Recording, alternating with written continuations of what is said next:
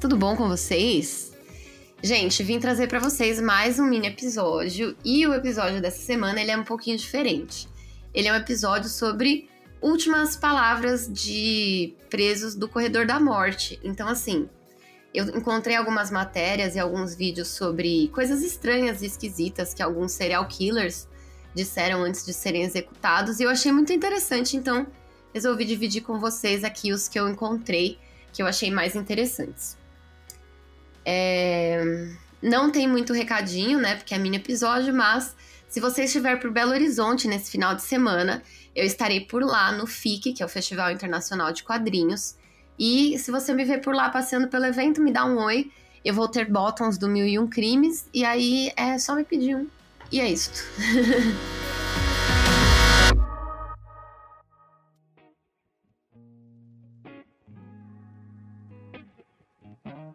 Podemos começar aqui então.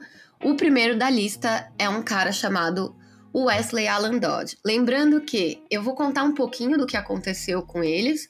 E se vocês quiserem saber é, mais detalhes, alguma coisa, é, sei lá, como que eles foram presos, enfim, todo o desenrolar da história deles, é só comentar lá no, no Instagram, ou mandar um e-mail, ou uma mensagem, que aí a gente faz um episódio grande só do só, só desse caso, porque aqui eu vou dar ele de maneira mais resumida. Então vamos lá. O primeiro cara dessa lista é o Wesley Alan Dodd. Ele era um serial killer pedófilo estadunidense e ele começou a abusar de crianças quando ele tinha apenas 13 anos de idade. Em 1989, aos 28 anos, ele atacou sexualmente e assassinou três meninos em Vancouver, Washington. Ele foi preso no final desse mesmo ano após uma tentativa fracassada de sequestrar um menino de 6 anos de idade de dentro de um cinema. Durante a sua vida, ele cometeu vários outros abusos contra as crianças, além desses assassinatos pelos quais ele foi preso. Em 1990, o Wesley foi condenado à sentença de morte e ele tinha duas opções: injeção letal ou enforcamento. Ele optou pelo enforcamento e ele também nunca fez nenhuma apelação para reverter a sua pena de morte para prisão perpétua ou coisa do tipo porque ele mesmo dizia que ele deveria morrer. Ele afirmava que ele sabia que ele mataria e abusaria sexualmente de crianças novamente se ele tivesse a oportunidade. E ele também disse que ele gostou de fazer da sensação de fazer isso todas as outras vezes.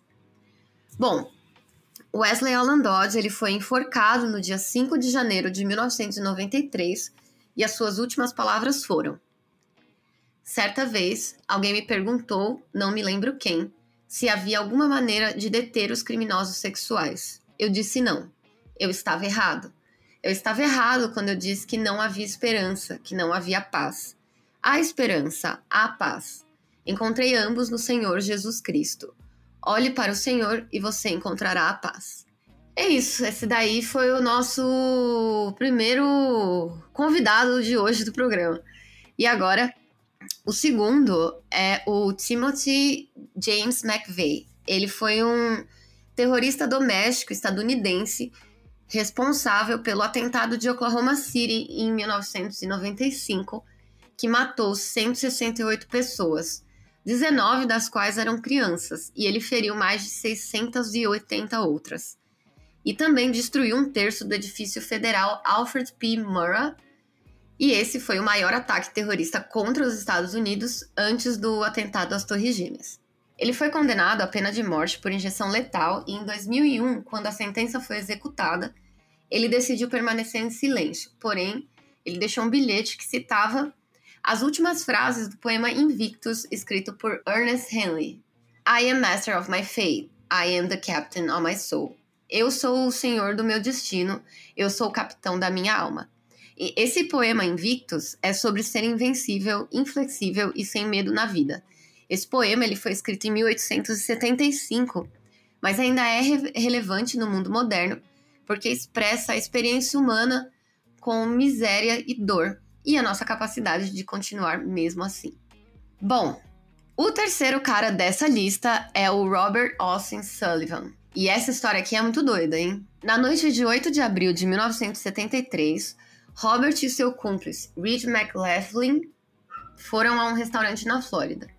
Lá, a dupla encontrou Donald Schmidt, de 38 anos. o Donald foi sequestrado, amarrado e levado pela dupla para um pântano. Lá, ele foi executado com quatro tiros de uma arma calibre 12 na parte de trás da cabeça. Em 17 de abril, Robert foi preso. A polícia encontrou objetos da vítima no carro de Robert, ligando ele ao assassinato. E aí, o Robert e o Reed, eles confessaram ao assassinato, mas aí o Reed, ele fez um acordo judicial com o estado de onde ele seria condenado à prisão perpétua em troca de seu testemunho contra o Robert. Então, assim, ele ia ser condenado à morte, mas aí, é, se ele prestasse depoimento contra o Robert, ele ia só pegar a prisão perpétua, né? E aí, mais tarde, o Robert, ele negou ter cometido o crime, falando que ele tinha confessado enquanto ele estava bêbado e que a sua confissão teria sido coagida. Além disso, existem outras controvérsias sobre o desempenho do seu próprio advogado. Em última análise, o Robert foi considerado culpado do crime e condenado por assassinato em primeiro grau. Ele foi condenado à morte e executado em 12 de novembro de 1973. Ele foi a segunda pessoa a ser executada na Flórida depois que a pena de morte foi restabelecida em 1976. E, no momento da sua execução, estava no corredor da morte há mais tempo do que qualquer outra pessoa nos Estados Unidos. Ele já estava ali há mais, é, um pouquinho mais de 10 anos. A sua execução gerou muita atenção e comoção, né, principalmente da mídia, quando o Papa João Paulo II pediu clemência pessoalmente para poupar a vida do Robert. No entanto, o governador Bob Graham, ele recusou o apelo. Ele foi executado e manteve a sua inocência até o fim e lutava para provar que a pena de morte não é uma punição eficaz e que não ajuda na ressocialização de ninguém. Porque, teoricamente, a pena de morte existe para que outras pessoas, né, tenham medo de cometer o mesmo crime e acabarem perdendo a vida, né? Mas a gente sabe que isso não funciona. O Robert, ele deu uma declaração de duas páginas, parando várias vezes na sua leitura, né? Aparentemente para conter as suas emoções. E nas suas palavras finais, antes de se sentar na cadeira, ele disse aos seus companheiros de prisão no corredor da morte: Apesar do que está prestes a acontecer comigo, não desista. Não desejo mal a ninguém, que Deus nos abençoe. E esse aí foi o nosso amigo Robert, não é mesmo? É, e aqui eu achei algumas outras palavras finais de serial killers famosos, né? Porque até então esses caras que estavam aqui, eles não eram assim tão famosos, né? E tal. Mas aí eu trouxe de alguns para vocês também ficarem sabendo.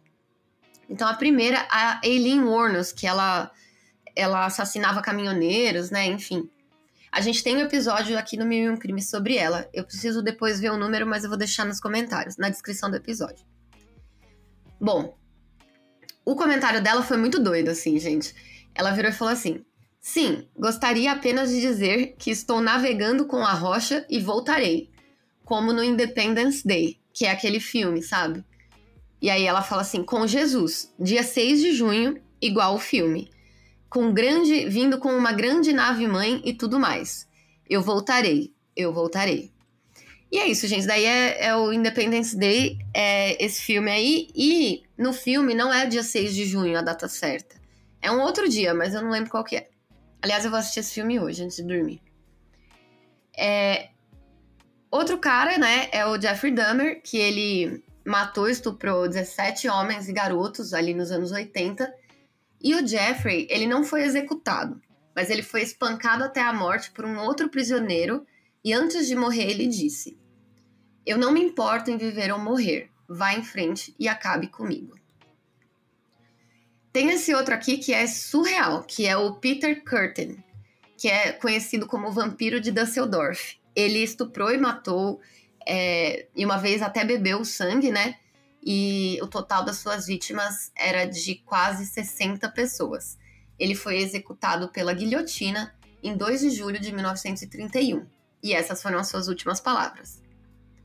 Diga-me, depois que minha cabeça for cortada, ainda poderei ouvir, pelo menos por um momento, o som do meu próprio sangue jorrando do meu pescoço?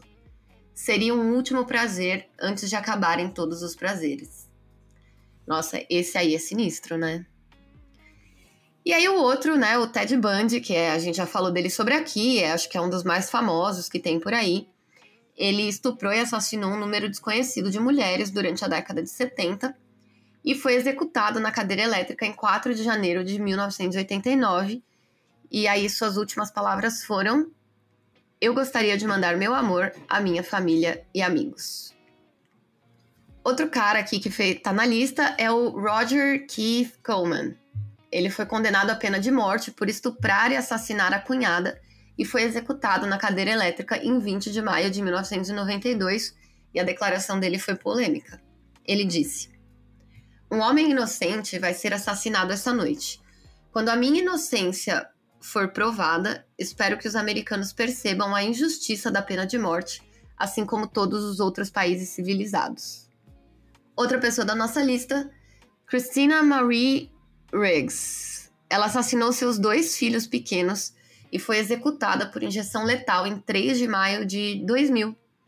E ela disse: Não há palavras para expressar o quanto sinto muito por tirar a vida dos meus bebês. Agora posso estar com os meus bebês como sempre quis. Essa é sinistra, né? A mulher matou os próprios filhos. Eu, hein? Enfim. E agora é o último caso e também o meu favorito. Vou falar sobre a Sarah Good.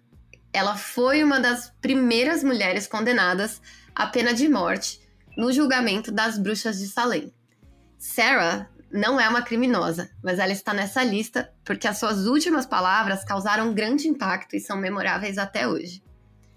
Durante o seu julgamento, é, não importava o que ela dissesse, a Sarah seria condenada. Então, quando o juiz leu a sua sentença de morte, ela gritou: eu não sou mais bruxa do que você é bruxo, e se você tirar a minha vida, Deus lhe dará sangue para beber. E pode ser até que ela tenha dito outras coisas antes de ser executada, mas essas foram as suas últimas palavras registradas no julgamento. E aí, gente, agora que fica bom. 25 anos depois da sua execução, o juiz que condenou ela morreu engasgado com o próprio sangue, e eu só tenho a dizer bem feito. E se vocês estão ouvindo esse barulhinho de fundo, é a Ramona brincando com o brinquedinho dela. Eu não vou gravar de novo, e então vai ficar aí o efeito da trilha sonora aí. Né, Ramona? Né, Ramona? Safada. Enfim, gente, obrigada para quem ouviu até aqui. Um beijo e até semana que vem.